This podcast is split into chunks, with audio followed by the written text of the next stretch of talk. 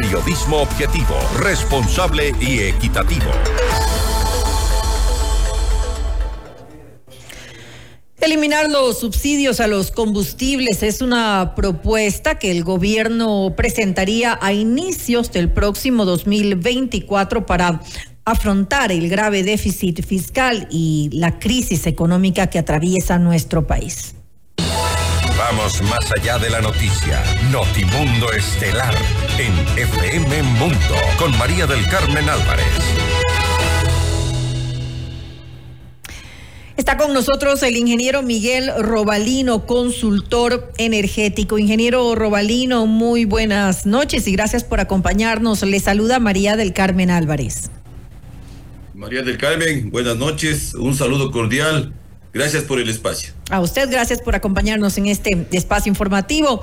Ingeniero Robalino, un tema que debe eh, definitivamente revisarse es el que corresponde a los subsidios eh, a los combustibles, lo cual le cuesta miles de millones de dólares a nuestro eh, país. Ahora el ministro de Economía, Juan Carlos Vega, anunció que se tendrán propuestas concretas, como lo dije al inicio de esta entrevista, el próximo mes, en enero del 2024 y lo había, había dicho que sería durante las primeras dos semanas supuestamente para pues eh, tener propuestas concretas acerca de la focalización em, eh, de, del, del subsidio a los combustibles. Ahora, pero mi pregunta es, ¿Cómo llegar a, con estos subsidios focalizados únicamente a aquellos eh, que más lo necesitan? ¿Existe alguna manera que sea viable y que no se preste después a que, pues, lamentablemente, como ocurre en nuestro país, haya la corrupción de por medio? El tema de los subsidios lo venimos arrastrando desde el año 74 en el caso del Ecuador. En ese contexto, entendiendo que fue una decisión de carácter político y no económico cuando se la tomó, y entendiendo que los subsidios tienen fecha de caducidad o son temporales, mm. es lo que debe hacernos comprender o el gobierno nos quiere plantear o nos está planteando de una manera que se pueda ver cómo salimos de los mismos. Lo importante aquí es que justamente previo a la salida de los subsidios, se tiene que establecer un diseño un mecanismo de focalización y, una, y la compensación como política pública. Son tres estructuras que tiene el, modelo para poder salir los subsidios. Y lógicamente entendemos que los problemas de los subsidios, que son subsidios directos o indirectos, porque los subsidios directos, como son subsidios muchas veces a la parte de desarrollo social, desarrollo agrícola, a la parte de agua, eh, a la parte eléctrica, sabemos dónde van, en cierta forma, pero los subsidios indirectos, que como es el caso de, la, de los combustibles y de la electricidad, son los donde está el problema realmente. De este gran entorno de los subsidios, de este 100%, se entiende que el 77% corresponde a combustibles, lo que significa importar combustibles que viene a ser el 1.7 del Producto Interno Bruto. Doy estos datos por la siguiente razón. Tenemos que entender que el gobierno que ha planteado ya un modelo, que de hecho existen muchos modelos en el mundo, María del Carmen, muchos modelos, y muchos países que han salido de los subsidios, eh, no, eh, esto, esto nos hace ver que en realidad se puede que necesitas más que necesitas decisión política, porque la parte técnica existe. De hecho, existe la parte técnica. Entonces, el problema eh, que tiene que plantearse el gobierno es primero, ¿cuál es el problema? El problema primero es que los subsidios en el caso de Ecuador están totalmente desactualizados, es decir, los directos e indirectos, y por otro lado, la disposición, eh, la disposición de los subsidios, que es el otro tema, también tiene un problema. Entonces aquí lo que primero que tiene que hacer el gobierno, lo primero que hay que hacer es consolidar. Es decir, tiene que tratar de centralizar con algún ente, con alguna institución, que yo he sugerido que puede ser el, el, INEC, eh, todos estos, estos modelos y para que administre y lógicamente también actualice de manera periódica eh, este registro social. Y la parte que usted muy bien lo detalló, es decir, la clave está en dar protección justamente a los grupos más vulnerables. Es decir, hay que, hay que llegar a la, con una mayor cobertura al quintil de la gente de más bajos recursos. Esa es la clave. Y la segunda clave que yo he planteado para que esto funcione es que el gobierno, el modelo nos plantee con un, eh, eh, prácticamente estableciendo un plan piloto. Es decir, el gobierno ha planteado retirar mil millones de subsidios, para esos mil millones se vean reflejados en dónde. Este movimiento de factores, que significaría quitar mil millones de importaciones de los subsidios, que lógicamente van especialmente a las manos del contrabando y van a los sectores que necesitan, si los podemos transportar o trasladar, como dije, el desarrollo social, desarrollo agrícola, desarrollo urbano, vivienda, electricidad, transporte o agua, lógicamente la población va a entender que es lo mejor que se puede hacer. Ahora, ¿hasta qué punto en realidad eh, nuestros... Eh, ciudadanos van a entenderlo. Y lo digo porque ya estamos viendo, por ejemplo, cómo eh, ocurre en otros países, como sucede, por ejemplo, en, en, Argentina, que ya el nuevo presidente Emilei ha anunciado pues la reducción, en este caso específicamente se habla de reducción de subsidios en general no solamente de, de, combustible, sino también de, de energía eh, eléctrica, también se habla de, de agua, de, transporte, de otras cosas. En general se, se ha hablado de la reducción de esto. Y en Colombia se lo ha no hay una reducción, no hay una focalización, hay un retiro. Y siendo Gustavo Petro un presidente de izquierda y tuvo eh, en su momento pues alguna oposición, pero no como aquí en nuestro país, em, que realmente hemos visto pues eh, esta, eh, estas marchas que, que, se dan porque no quieren que se toquen los subsidios a los combustibles. Definitivamente esos son los problemas que tenemos que enfrentar. Recordemos que en el gobierno del presidente Moreno se estableció el modelo de bandas, que le costó un paro y lógicamente la destrucción de la ciudad de Quito por parte justamente de estos movimientos sociales, entre comillas, o políticos. Y lamentablemente el gobierno del presidente Lazo, que pasará a la historia como uno de los gobiernos con el, con el manejo en el sector energético más nefasto, y lo digo porque no tenemos problemas solo en la parte eléctrica, sino también tenemos en toda la industria petrolera, gas, es decir, todo este modelo ha quedado colapsado. Lógicamente, él congeló y retiró esta, estas bandas. Es decir, nos hizo retroceder nuevamente al país, porque de alguna manera ya estaba un camino trazado, que claro, el problema fue que los gobiernos aplican eh, modelos de focalización sin modelos de compensación. Y la clave está allí justamente. Entonces, eso se entiende que lo que se, la parte política, es decir, los políticos que son realmente los que vienen a bloquear, la razón es muy sencilla, porque desde la parte, los subsidios, vuelvo y repito, los subsidios jamás están considerados dentro del presupuesto general del Estado. Es decir, no se considera, y son los que generan el déficit. Es decir, mire, para el año 2023, que estamos por cerrar, los subsidios van a ser aproximadamente de 2.230 millones de dólares. Y de eso entendemos que uno de los subsidios más altos es el del diésel, eh, que va a estar cerca de los 1.300 millones, y vienen las naptas para las gasolinas y el GLP, el doméstico. Entonces, si entendemos que encima de eso, tomemos en cuenta que nosotros pagamos impuestos sobre los subsidios. Porque es decir, los combustibles cuando compramos pagamos con IVA. Entonces, sí, nosotros no solo que subsidiamos a, a, a los contrabandos, sino que pagamos impuestos.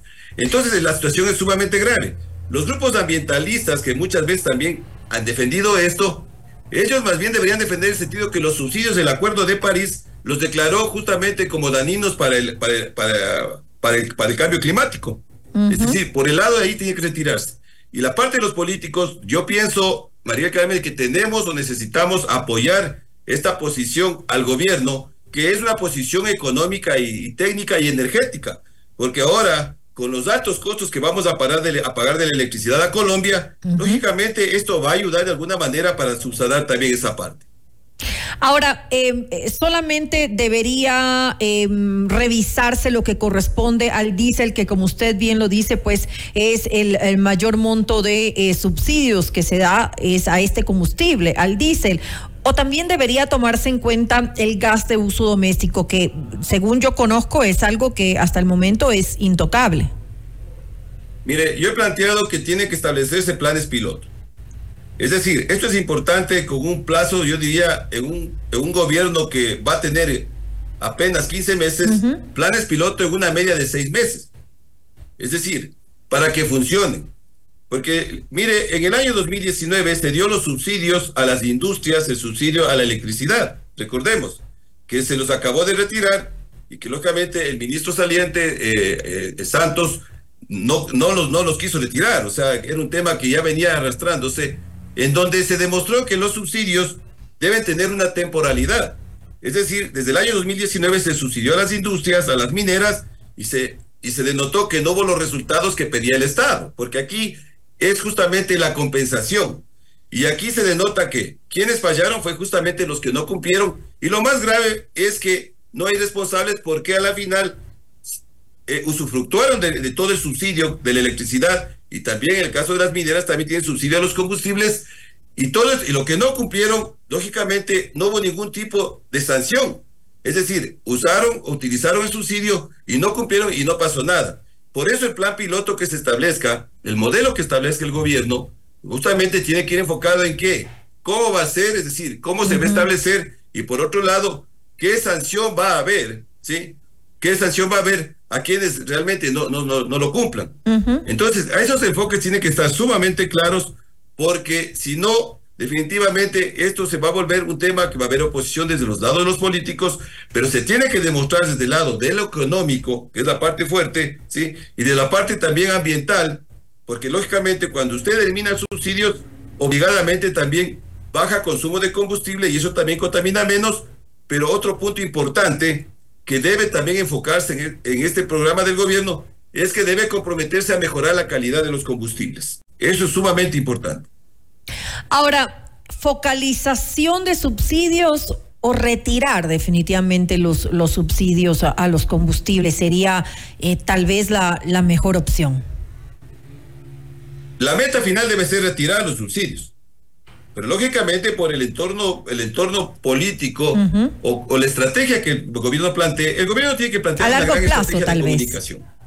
De comunicación. Es decir, hay que socializarlo muchísimo al tema de la focalización, es decir, haciendo ver más los beneficios que se tiene que justamente aparentemente los beneficios que se tiene con el subsidio. Porque aparentemente hay un beneficio con el subsidio, pero con un modelo de focalización muy bien establecido, lógicamente, y demostrando que esos recursos van a ir a sectores que van a llegar justamente a la gente que más necesita, con una buena socialización, yo estoy seguro que va a haber resultados positivos. Ese es un tema que estratégicamente el gobierno tiene que plantearse para poder eh, sacar avante esta, esta planificación de focalización. Además, lo que debe también contemplarse, eh, eh, ingeniero Robalino, es el control que se dé posteriormente, porque en un modelo de focalización, ¿qué es lo que me preocupa a mí? este famoso refrán de echa la ley, echa la trampa, que funciona tanto y a la perfección aquí en nuestro país. Ese es el problema de, para mí, al menos, de contemplar la focalización. Por eso justamente es importante como planteé en un comienzo, es importante consolidar, actualizar la información y que un ente centralizado maneje absolutamente toda esta data. Recordemos que se han dado casos, casos que en el caso, por ejemplo, del subsidio del, del bono de desarrollo, había gente que cobraba nombre de, de fallecidos hace cuatro o cinco años. ¿Sí? Entonces la clave está allí. Es decir, yo pienso que el gobierno previo a lanzar este, este modelo o este plan piloto, que yo insisto que debe hacerse un plan piloto, tiene que, lo primero que se tiene que hacer es justamente consolidar toda la información, por un lado, y por otro lado, también eh, alguien que administre esta, esta, esta información para que no suceda justamente lo que se está planteando, es decir, control. Pero también el próximo gobierno eh, tendría eh, que, estar de acuerdo en continuar con, con, el, tema de la focalización o, tal vez en algún momento retirar eh, el subsidio a los combustibles. Se lo digo porque ya desde el próximo año empieza la, la, campaña electoral, ¿no? Para las elecciones del 2025. Tendremos un nuevo gobierno en muy poco tiempo. El gobierno actualmente tiene que trabajar en varias líneas y una de esas líneas es generar políticas energéticas. Es decir, cuando usted genera una política energética, la política energética va en una línea por lo menos de 30 años y con un plan anual energético que vaya en línea de 10 años. Dentro de ese plan anual tiene que estar justamente el modelo de ir saliendo de los subsidios, justamente para que no se dé lo que está planteando, que venga un nuevo gobierno y por tema político diga los voy a retirar. Así es. Entonces ahí justamente yo igual he planteado que desde el ministro, desde la, desde la cartera de energía, que inclusive lo dice la ley de hidrocarburos en el artículo sexto, que se tiene que eh, se tiene que trabajar con políticas energéticas o hidrocarburíferas, ¿sí? Pero aquí sería puntualmente una política energética en el sentido de que el Ecuador tiene que salir de los subsidios y lógicamente con los modelos de compensación que se establezca, así como una política energética que igual está y consta también en la ley de hidrocarburos, que aquí debemos producir petróleo y debemos industrializarlo, justamente para tener calidad de combustibles. Entonces, esto que estoy planteando es, es el entorno que debe entenderse justamente desde el gobierno y desde la cartera de energía. Es decir, esto de los subsidios no es aislado, es una trazabilidad que tiene que darse en la totalidad de todos los sectores estratégicos, especialmente en la parte de hidrocarburos. Esto también debería ir de la mano de un mayor control para que eh, no haya más eh, contrabando. Totalmente, totalmente, porque justamente cuando, cuando se crearon las estaciones de servicio de la empresa Petroecuador y que vino a mismo un gobierno, como no existen políticas energéticas, las vendió. La idea de esas estaciones de servicio era, era las siguientes. Primero, que se venda la cantidad correcta. Segundo, que se venda la calidad correcta. Y tercero, especialmente las estaciones de servicio en frontera, que estaban controladas directamente por el Estado, porque así tiene que ser, justamente era para tener modelos de control para el contrabando, ¿sí? Tanto en frontera como en la parte de mar. Ahora, el tema aquí, la única forma de eliminar el contrabando es lógicamente eliminando los subsidios. No hay otra solución. Retirándolos por completo, que no haya ni siquiera focalización, que es lo que hablamos hace un momento. Así es. Y tenemos ejemplos, mire, como el caso justamente de, de Colombia, tenemos el caso de, de, Perú, tenemos el caso, o sea, de muchos países que definitivamente entienden